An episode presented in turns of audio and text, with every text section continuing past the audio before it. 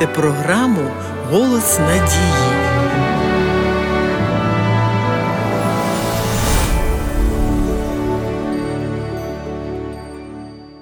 Мудрий Соломон писав: Привчай юнака до дороги його, тобто на початку шляху, і він, як постаріється, не уступиться з неї. Читаємо в книзі приповістей. Ця порада слушна не лише у вихованні дітей з метою приготувати їх до життя в соціумі, дати певний багаж знань, практичних навичок та вмінь, але й прищепити їм здорові звички, які дадуть змогу підростаючому поколінню протягом усього життя підтримувати свій організм у здоровому стані та уникати захворювань. Погодьтеся, що звички, вироблені у ранньому віці дитини, зберігаються на все життя.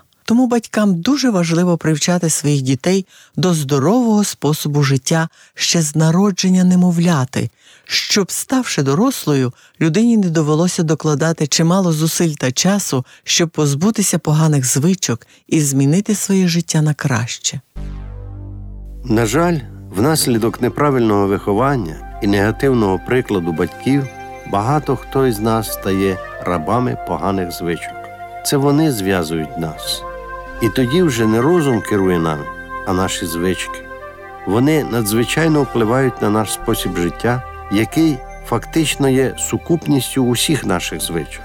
Чому звичка має таку владу над людиною? Вчені, досліджуючи психологію звички, виявили, що будь-яка думка або дія, яка багаторазово повторюється, призводить до зміни клітин головного мозку. Утворюються своєрідні з'єднання клітин, які спонукають людину реагувати певним чином на той чи інший стимул. Чим міцніше таке з'єднання клітин головного мозку, тим більшу владу має звичка над людиною. Ось чому повторити ту ж саму дію або думку завжди легше наступного разу, ніж попереднього. Саме так формується шлях проходження певної дії. Фахівці стверджують, що звичку можна сформувати за 21 день. Добре закріплені звички стають цілком автоматичними. Так, наприклад, ви зав'язуєте шнурки, зовсім не замислюючись, як це зробити. У цей час ви навіть можете думати про щось інше. При багаторазовому повторенні в корі головного мозку утворюється своєрідна борозна.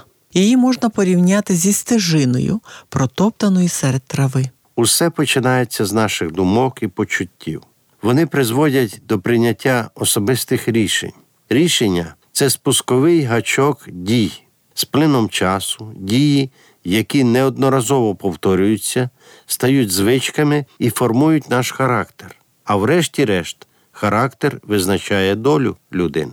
Саме тому батькам слід терпляче, послідовно і наполегливо прищеплювати дітям здорові звички, привчати їх щодня робити ранкову зарядку, правильно дихати, вчасно лягати спати, дотримуватися правил особистої гігієни, уникати вживання тютюну, алкоголю і всього, що може зашкодити їх здоров'ю. Якщо ж батьки не виявляють достатньої наполегливості та зусиль у прищепленні дітям любові до всього позитивного і корисного, то в дорослому віці вони пожнуть гіркий врожай у вигляді шкідливих звичок та поганого стану здоров'я. А ті звички, що не підкоряються вам цілковито, а можливо, час від часу панують над вами, насправді призводять до різних форм залежностей і надзвичайно міцно тримають людей під своєю владою. Марк Твен, відомий американський письменник, висловив гіркий для себе жарт. Кинути палити легко. Я це робив десь біля 30 разів. Багато людей, що оточують нас, а може, й ми самі могли б підписатися під цими словами. Дійсно, неймовірно складно боротися зі звичками, що руйнують наше життя. А що робити тим людям, яким не поталанило з мудрими батьками, і вони вже мають погані звички? Невже їм так і доведеться миритися з таким злом у своєму житті? На щастя, вихід є. Силу звички над нами не потрібно вважати нескінченною. Священне писання говорить про те, що перемогу над злом, негативними звичками, поганою поведінкою людині дає Бог. Так було в глибокій давнині. Численні досвіди наших сучасників, котрі перемагали погані звички, свідчать про те, що Бог донині має силу змінювати життя людей. Ісус Христос заявляє: ось я, Господь, Бог усякої плоті. Чи є що неможливе для мене? Так, звичайно, прийняти ці слова і повірити їм непросто. Особливо тій людині, яка не раз обіцяла собі, а можливо, і Богу, ніколи більше не повторювати дій, що руйнують її життя або життя її близьких.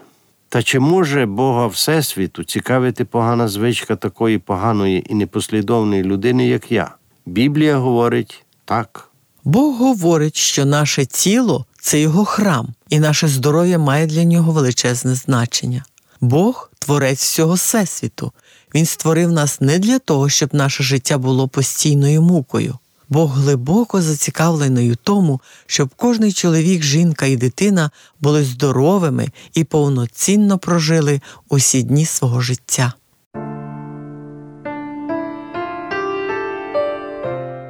Шановні слухачі, якщо вас зацікавила ця тема і ви хотіли б отримати більше інформації, зателефонуйте нам на безкоштовну телефонну лінію з будь-якого мобільного оператора безкоштовно за номером 0800 30 20 20.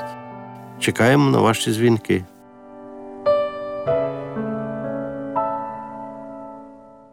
Ісус сказав: Я прийшов, щоб ви мали життя і подостатком, щоб мали. Чи є у вас бажання жити більш повноцінним життям? Чи хочете ви звільнитися від звичок, які панують над вами? Можливо, у вас навіть немає бажання щонебудь змінювати? Що б ви не відчували зараз, пам'ятайте, Бог сильний, Він бажає дати вам прагнення і силу для змін. Ще не пізно стати іншою людиною, вільною від влади звичок.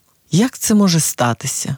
Багато людей, котрі бажають перемогти свої погані звички, помилково вважають, що завдяки молитві їхні спокуси просто зникнуть. Вони сподіваються, що нарешті прийде той довгожданий час, коли ніщо не провокуватиме їх знову чинити так, як вони звикли. Однак у більшості випадків труднощі і спокуси не зникають. І Біблія не говорить про те, що вони зникнуть.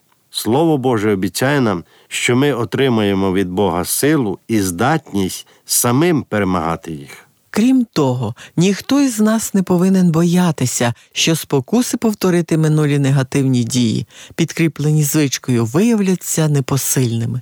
Біблія запевняє нас, що вірний Бог, який не попустить вам бути тими, що випробовуються понад сили, та при спокусі дасть і полегшення, так, щоб ви могли перенести. Маючи обіцянку про допомогу згори, ми можемо співпрацювати з Богом у досягненні мети. Бог дарує кожній людині бажання змінитися. Важливо тільки не проігнорувати це бажання та діяти. Ось що ми можемо зробити. Бажання змінити життя веде до прийняття рішення. Прийміть рішення змінитися. У виборі між тим, як ми живемо, і тим, як ми можемо жити, відкривається можливість реалізувати свою свободу. Якщо ми не скористаємося правом вибору, то зазнаємо поразки. Ми просто залишимося рабами. Прийміть рішення більше ніколи не дозволяти звичці панувати над вами. Адже ви вільна людина. Раз і назавжди звільніться від звички. Не втішайте себе думкою про те, що ви позбавлятиметеся від звички поступово. У більшості випадків поступове відвикання набагато важче. Перемагає той, хто вкорінений у силі і волі Бога. Як же отримати цю силу від Бога, щоб подолати шкідливі звички? Крок перший просіть. Бог говорить: просіть, і дано буде вам. Шукайте і знайдете, стукайте і відчинять вам. Крок другий. Вірте, що Бог спроможний дати вам перемогу. Ісус запевняє нас: усе, чого ви в молитві просите, вірте, що отримаєте, і буде вам. Все, що нам потрібно, просто навчитися вірити Божим обіцянкам і дякувати за те, що ми просили, як завжди отримане. Крок третій.